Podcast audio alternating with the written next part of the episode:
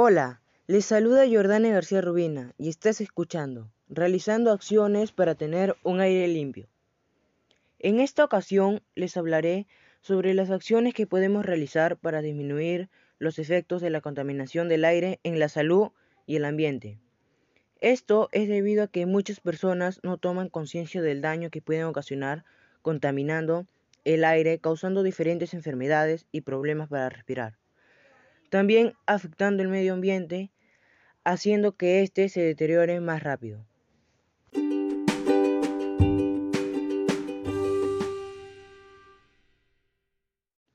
La contaminación del aire es la mezcla de partículas sólidas y gases las cuales son causadas por las emisiones de gases de los automóviles, los compuestos químicos de las fábricas, el polvo, el polen y las esporas de moho pueden estar suspendidas como partículas. Algunas de las consecuencias de la contaminación del aire son lluvias ácidas, el deterioro y desgaste de la capa de ozono.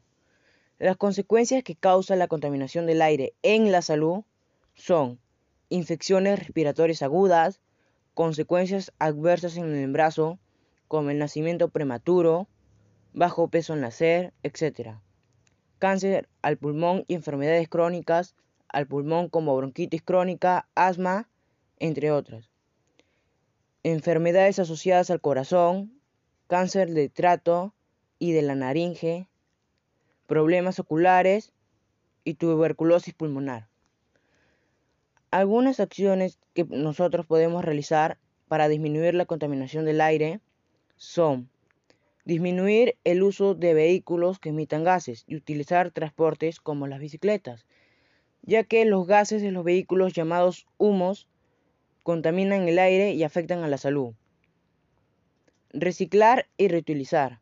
Así habrá menos residuos que botar y disminuirá la quema de basura ya que estos liberan sustancias tóxicas como el plomo, mercurio y otros. Mantener el ambiente ventilado. Abrir las ventanas y las puertas. También se pueden colocar plantas en maceteros dentro de la casa.